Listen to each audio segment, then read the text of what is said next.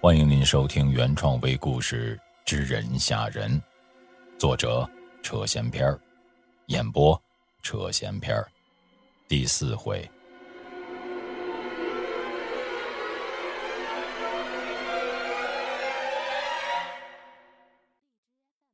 两个人就这样悄悄的跟在外乡人的队伍后面，在路过早上老三遇见那尸首的地方的时候，那些带血的腰刀。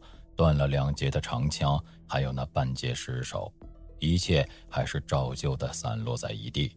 只不过这会儿的老三才发现，这四周不止一具尸体。村村长，你看我没瞎说吧？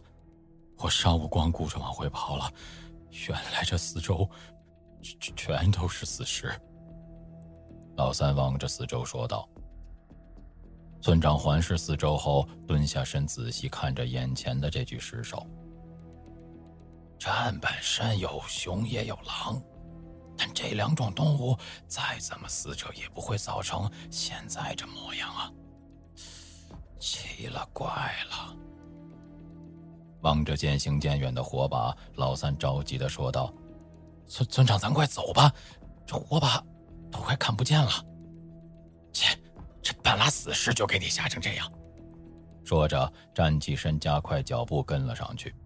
不知不觉间，两个人跟着外乡人的队伍已经越过了半山腰，来到了案板山的上半部分。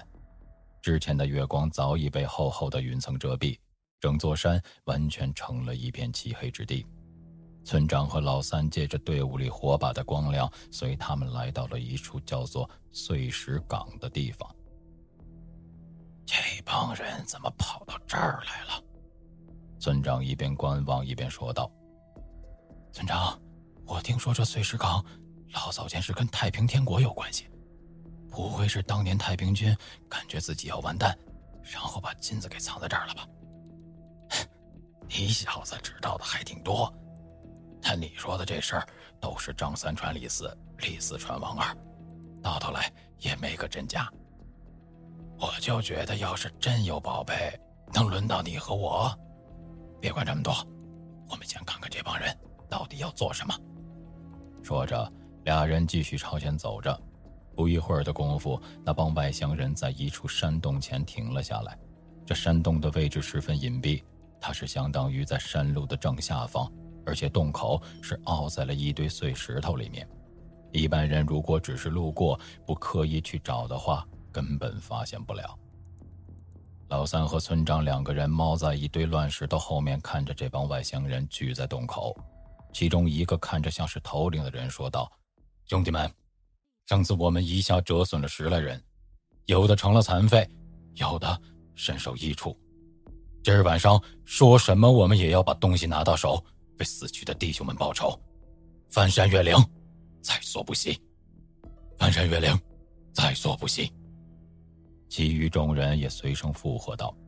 说罢，一众人掏出随身带的武器，举着火把便进了山洞。把东西拿到手，村长，看来这儿真是有宝贝啊！咱进去吧。老三兴奋地说道。再等等，谁知道这洞里有什么？之前那个尸首样你也看到了，万一这洞里真有什么东西的话，那我们不就一起玩完了吗？两个人在外面约莫等了五六分钟，见洞里面没什么动静，便起身朝洞口走去。就在两个人离洞口五十米远的地方，突然一声巨响从洞内发出，